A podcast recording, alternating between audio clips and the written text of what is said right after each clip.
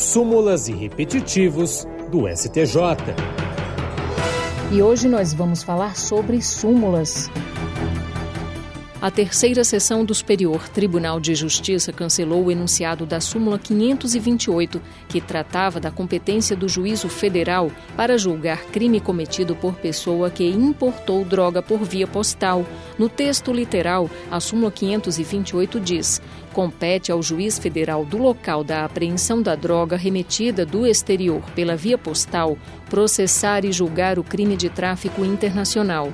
Segundo o relator ministro Sebastião Reis Júnior, o cancelamento se justifica porque, após a aprovação da súmula em 2015, várias decisões do STJ adotaram entendimento em sentido contrário e mais prático.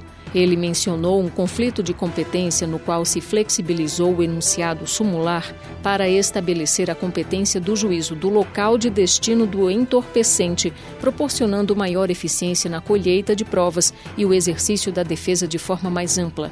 Os enunciados sumulares são um resumo de entendimentos consolidados nos julgamentos do tribunal e servem de orientação a toda a comunidade jurídica sobre a jurisprudência do STJ do Superior Tribunal de Justiça, Fátima Uchoa. Súmulas e repetitivos do STJ.